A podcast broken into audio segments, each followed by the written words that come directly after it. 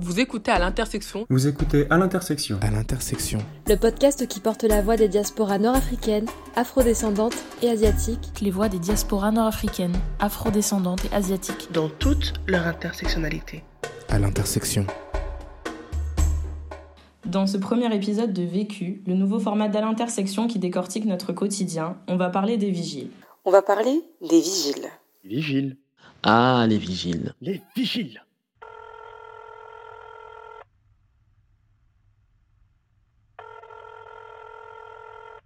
Euh, je suis Audrey, j'ai 40 ans. Euh, je suis d'origine martiniquaise et guadeloupéenne. Et je suis une femme noire, dark skin, et, et donc perçue comme telle. Euh, lorsque je franchis la porte de certaines enseignes de sport, de cosmétiques, maquillage que l'on connaît toutes et tous, ou de magasins, euh, une certaine marque qui est mi-alimentation, mi, euh, mi-vêtements, qui coûte assez cher, un peu réputé partout dans, en France. Très souvent, je suis suivi par les vigiles. Ça, c'est... en fait, je me suis rendu compte que j'ai commencé à être suivi dès que mes parents m'ont envoyé seul faire des courses, en fait, et que du coup, physiquement, je ressemblais plus à une adolescente qu'à qu'à une enfant. Je quittais le monde de l'enfance. Et euh, lorsqu'avec mes copines au collège, on avait envie d'aller euh, sentir les derniers parfums et qu'on allait dans, dans ces magasins de cosmétiques, euh, les vigiles, ils s'arrêtaient, enfin, ils me suivaient en fait, ils me regardaient, ils me suivaient. À la fin, ils nous demandaient d'ouvrir nos sacs. Alors, ils, ils, faisaient semblant de faire demander l'ouverture des sacs de mes copines, équipe blanche aussi, parce qu'on était venus ensemble. Mais souvent dans le magasin, c'était moi qui suivais. Ça a été comme ça une bonne partie de ma vie parce qu'aujourd'hui j'ai 40 ans et en fait ça n'a pas arrêté. C'est juste que j'ai arrêté de fréquenter beaucoup de ces magasins, du coup ça m'arrive beaucoup moins. Mais euh, si je vais dans un magasin d'alimentation auquel je ne suis pas habitué dans ma ville et donc les vigiles ne me connaissent pas, euh, c'est rebelote quoi. Je m'appelle Mehdi, j'ai 18 ans, je suis français d'origine algérienne et donc je suis perçu euh, comme euh, étant arabe, même si je suis pas forcément typé et que je suis clair de peau, euh, parce que bon, je suis kabyle et binational. Ma première expérience qui m'a marqué avec les vigiles, c'est j'avais quoi? J'avais 14-15 ans, j'étais je crois au collège ou peut-être au début du lycée. C'était après les cours, en fin de journée vers 17-18 heures. Et je vais euh, dans un magasin de proximité du genre euh, vous savez les, petites supérettes euh, du quartier bon bah j'étais avec mes amis quoi. Eux ils m'attendaient à l'entrée du magasin. Donc moi j'y rentre. Le vigile lui est bah, dans le magasin au niveau de l'accueil. Et donc moi je vais vers le rayon des boissons pour prendre une bouteille. Et en gros bah je sens que quelqu'un est derrière moi qu'on me suit. Bon bah je, je me retourne du coup dans, dans le rayon et puis je vois que c'est le vigile. Et donc comme moi je suis quelqu'un qui a assez de tempérament, bah je me retourne du coup et je lui dis euh, bah enfin je lui fais comprendre que je l'ai vu quoi, je lui dis euh, du genre qu'est-ce que qu'est-ce que vous faites? Pourquoi vous me suivez? Ça m'a frappé parce que le vigile euh, a fait mine de pas savoir de quoi je parlais. Il a pas forcément euh, assumé ce qu'il était en train de faire. Euh, il m'a répondu un truc du genre oh non non je vous suis pas. Et sur le coup bon bah comme c'était la première fois en soi euh, que ça m'arrivait, bah je me sentais un peu je vais vais pas dire humilié mais un peu mal à l'aise quoi. C'était un peu gênant la situation sur le coup.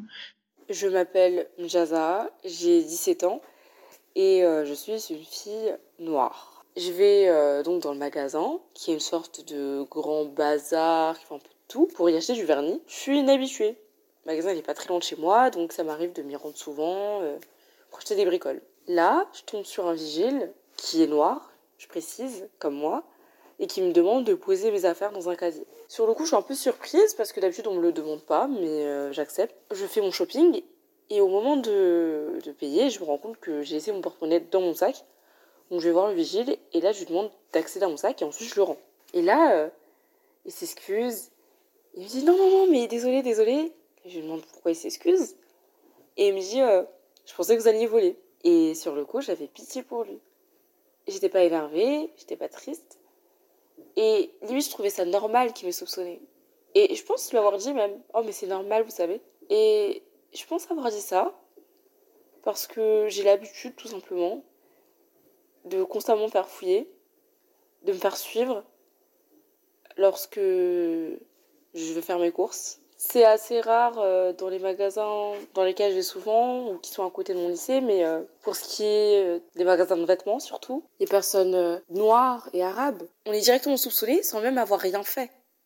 À peine passé le pied dans le magasin, on se sent observé. En plus de ça, on sait qu'on traîne cette étiquette-là de voleur slash personne stupide.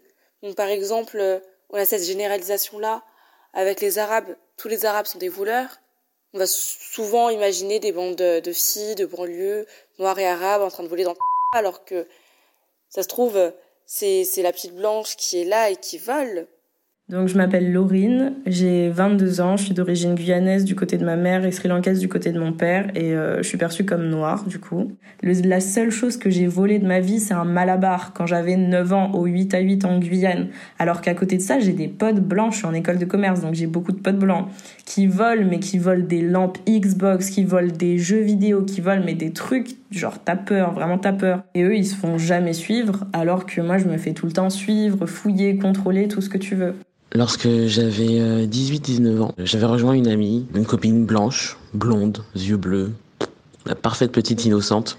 Et on avait été euh, dans un magasin euh, donc de cette chère enseigne un peu chère, un peu chic, qui fait mi-alimentation, mi, mi-habillement. Et on y avait, on s'y était rendus toutes les deux juste pour chiner. Ils avaient quelques cosmétiques, on avait regardé.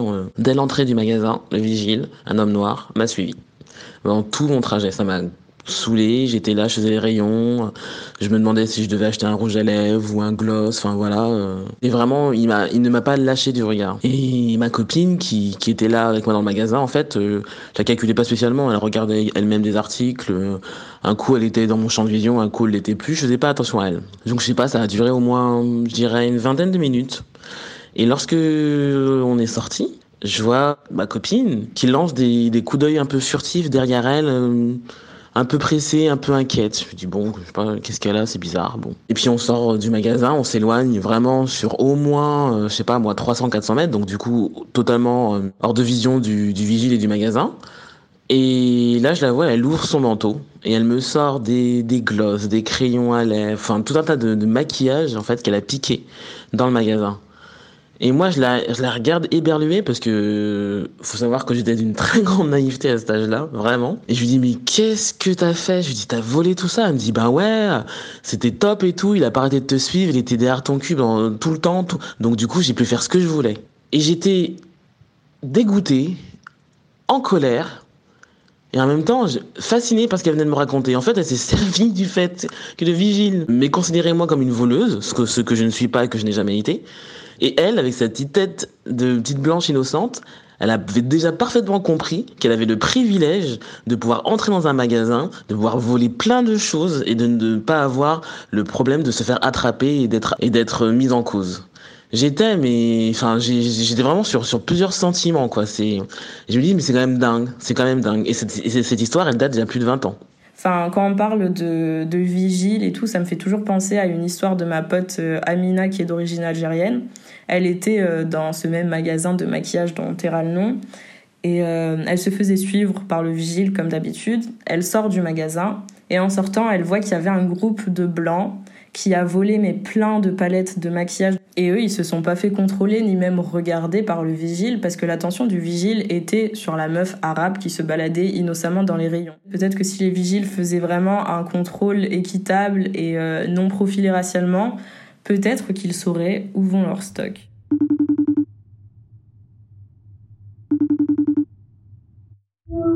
Oui, bonjour, ici Idriss. Je travaillais dans la vente de luxe et malheureusement, tous les jours, euh, en tant que vendeur, on a des vigiles et on est confronté à la discrimination faciès, euh, aux interventions maladroites euh, des fois des vigiles.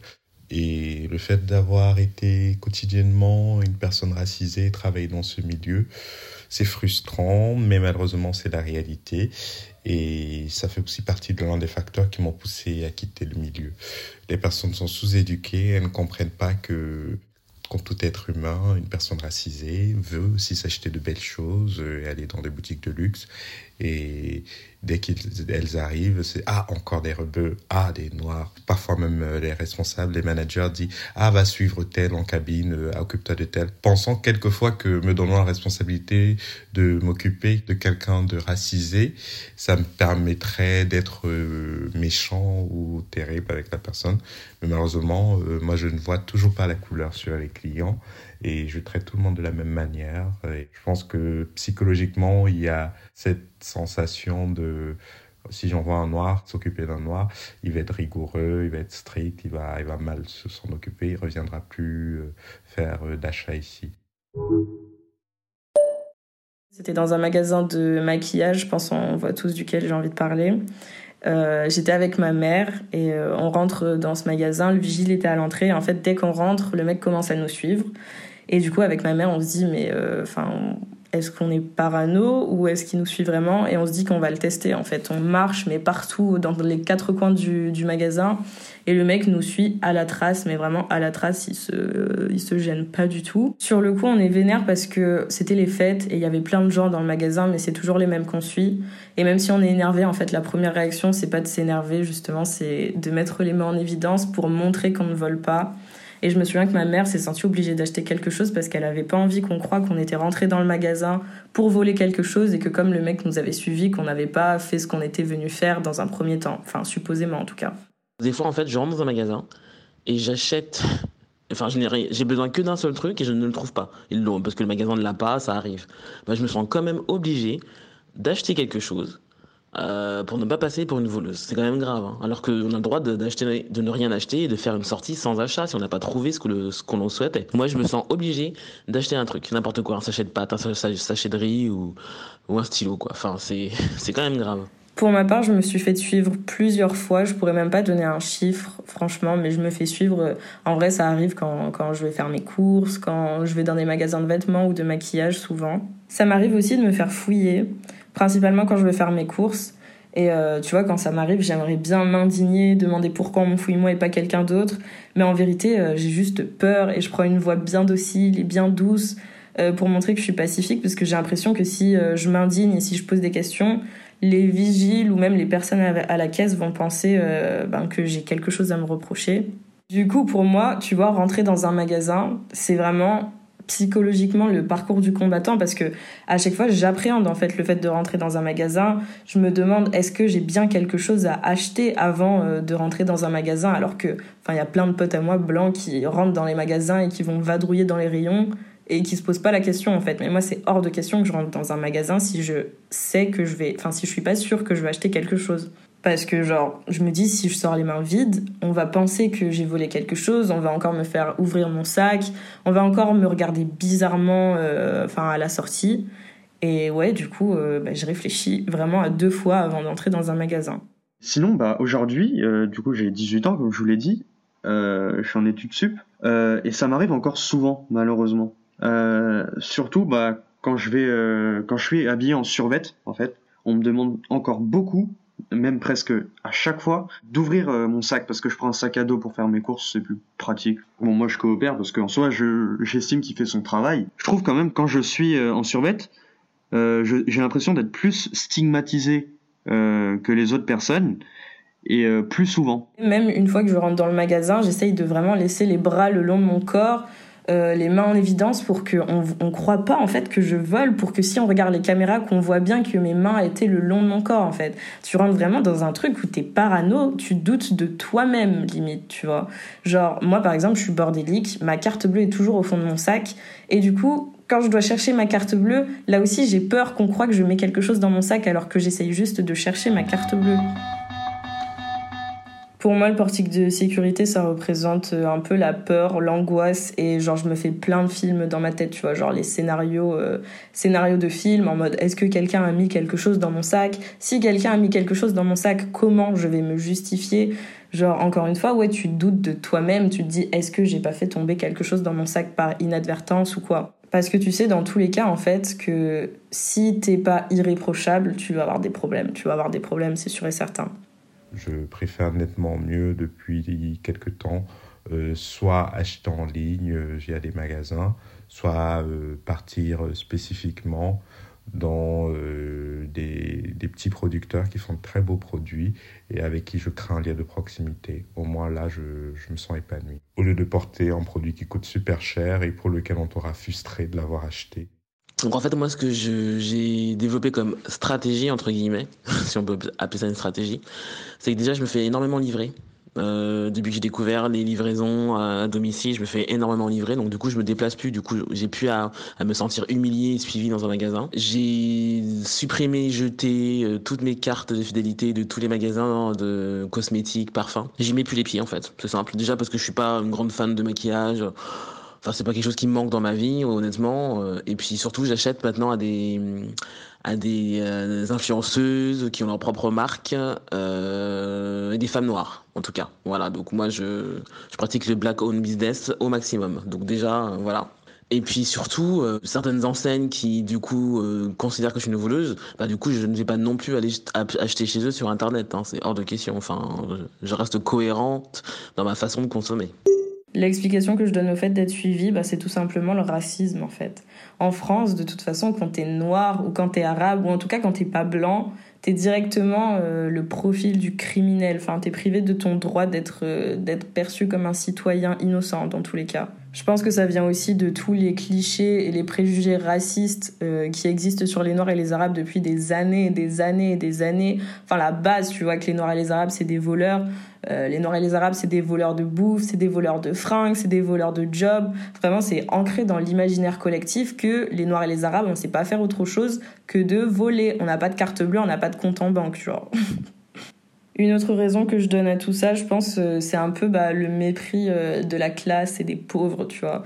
Et aussi le fait que euh, quand t'es noir ou arabe, les gens vont présumer directement que t'es pauvre, donc que t'as plus de raisons de voler en fait. Et la dernière raison, c'est que c'est un cercle vicieux au final, parce que les vigiles, ils vont faire des contrôles principalement sur des personnes noires et arabes, et du coup sur leur échantillon de contrôle, ils vont forcément trouver ce qu'ils cherchaient au bout d'un moment, ils vont trouver un voleur. Et les Noirs et les Arabes, on n'est pas des individus à part entière comme les Blancs. Les Noirs et les Arabes, quand une personne de notre communauté euh, fait quelque chose de mal, ça va incriminer toute notre communauté.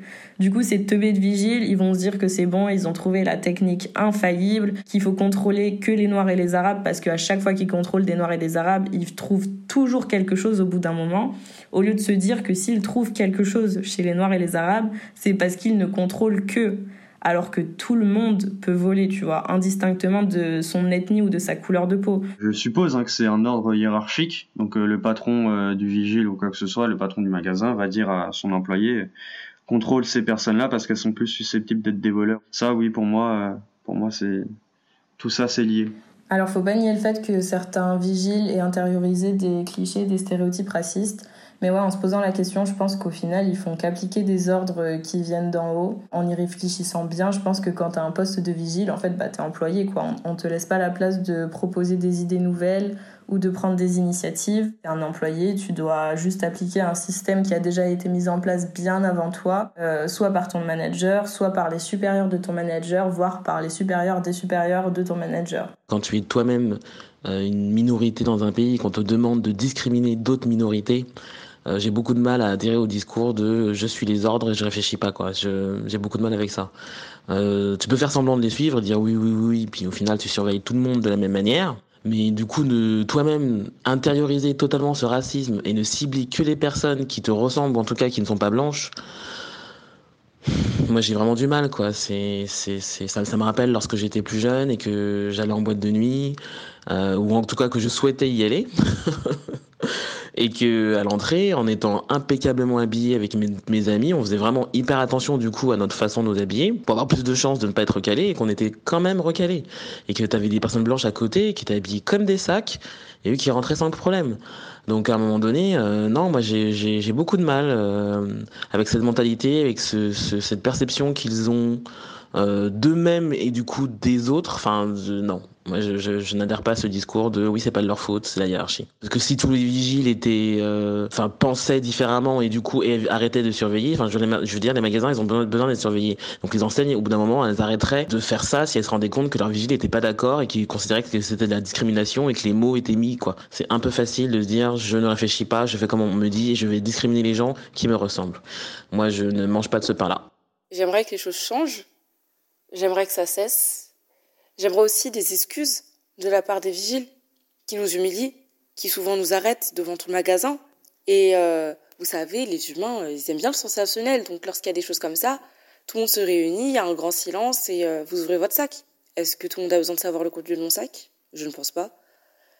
Est-ce que je mérite d'être fouillé alors que je n'ai rien fait? Je ne pense pas non plus. Au final, pourquoi les managers et les responsables, en tout cas les personnes qui ont le pouvoir de faire appliquer des ordres au sein d'une entreprise, pourquoi ils choisissent euh, de demander à leurs vigiles de targeter principalement des Noirs et des Arabes, ou en tout cas plus globalement des personnes racisées? Évidemment, toujours la même chose, je pense que c'est par rapport aux stéréotypes euh, et clichés racistes, euh, comme quoi les Noirs et les Arabes volent plus que les autres.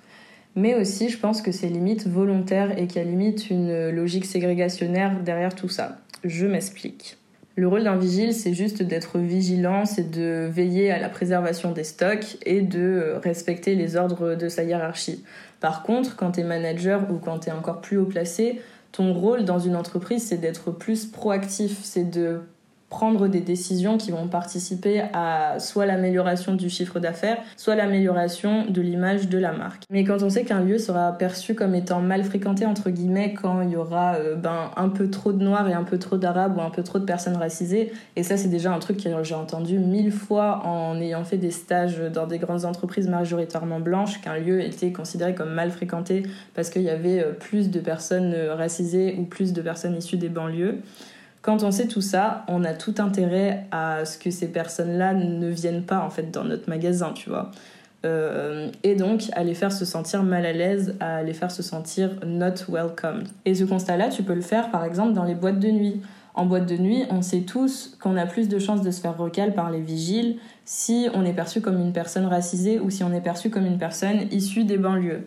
Au final, on est énervé contre les vigiles parce que c'est eux qu'on a en face-to-face, alors qu'ils ne sont qu'une vitrine des consignes qui leur sont données par leur manager, qui leur demandent de faire, rentrer peu ou pas du tout de personnes racisées ou issues des banlieues. Et tout ça parce que les personnes racisées seront perçues comme des personnes qui vont moins consommer, qui seront plus agitées, euh, qui, vont plus se bagarrer, alors que les personnes blanches seront perçues comme des bons payeurs, comme des personnes qui vont consommer parce qu'elles en ont les moyens et dans tous les cas, un lieu où il y a beaucoup de blancs est toujours perçu comme un lieu euh, qui est plus safe, entre guillemets, et qui est plus huppé.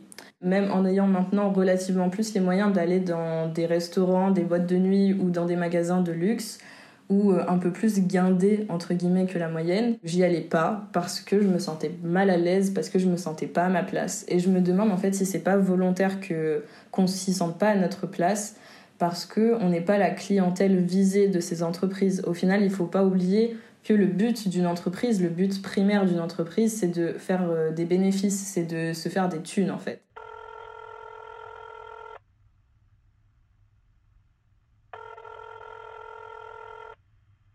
Bien que hier soir, j'ai été dans mon petit magasin de supérette euh, pas loin de chez moi. Ok, je suis habitué depuis 5 euh, ans, vu que j'habite 5 ans dans la même ville. Le vigile dont j'ai l'habitude n'est plus là. Et là, c'est un nouveau vigile. Je suis arrivé, il a pas arrêté de me suivre. et le mec, en plus, il se permet de me suivre en, pour me, en me considérant comme une, sans, doute, sans doute comme une voleuse. Et je le vois, il prend des, des grappes de raisin et il les mange dans le magasin, quoi. ah, je me suis dit, mais c'est quand même dingue, quoi. C'est quand même dingue. Et je me suis dit, la prochaine fois que j'y retourne, parce que comme c'est un magasin euh, auquel je suis cliente euh, régulièrement, je lui dirai, après contre la prochaine fois, je dirai, euh, c'est bien de me suivre, mais moi personnellement, je vais aller dire au responsable en caisse que vous mangez des grappes de raisin. Comme ça, on verra ce qu'il en pense. J'ai juré, je le ferai la semaine prochaine.